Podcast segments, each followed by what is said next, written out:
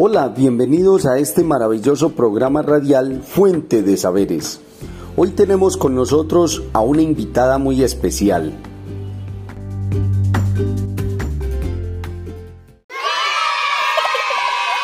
Un saludo muy especial. Mi nombre es Alexandra Metaute, estudiante del área andina en octavo semestre de la licenciatura en Pedagogía Infantil. Quiero presentar los elementos encontrados frente a los procesos de aprendizaje y desarrollo de los infantes en edades de 5 a 6 años que se dan en el Parque Los Chorritos del municipio de Bello, Antioquia. La observación misma se convierte en un disfrute de aprendizaje, ver a los niños explorar, jugar, socializarse.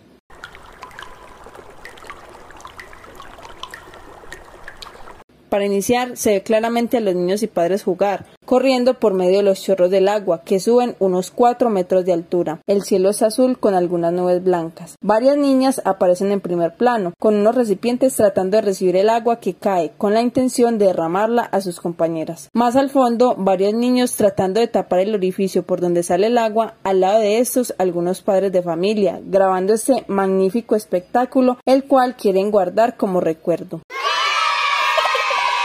Es un disfrute observar a los niños correr, pero también escuchar a través de las palabras y gritos las manifestaciones de emociones. Nos reafirma una vez más que la comunicación hace parte fundamental de la socialización de los seres humanos. El agua está muy fría, se escucha decir a una de las niñas al interactuar con este líquido vital. Esta se da en los momentos en que se experimenta estar al sol o dentro del agua. Seriamente un niño se acerca a otro y manifiesta, qué liviana es el agua, la quiero atrapar y no se deja. El otro niño dijo, sí, qué rico. La exploración en su vida lo llevará a comprender con el tiempo que los hielos hechos de agua son más livianos que el agua en estado líquido. Por eso flotan en los vasos experimentos que se pueden proponer en las aulas de clase.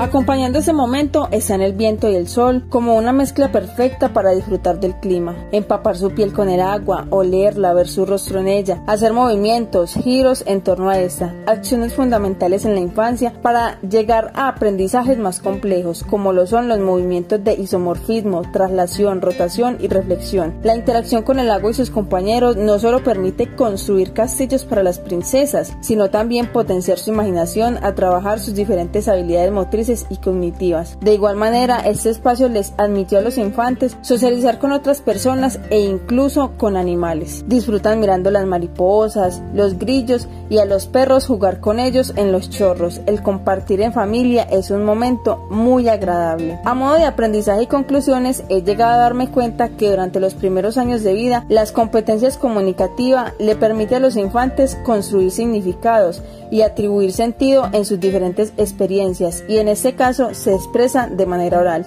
Estos significados y sentidos le permiten a los niños llegar a percibir el mundo y asimismo entender sus sentimientos, deseos, pensamientos e intenciones y los de aquellas personas con las cuales ellos interactúan. La narración en sus diferentes exploraciones es una vía privilegiada, la cual les permite el dominio de la competencia comunicativa.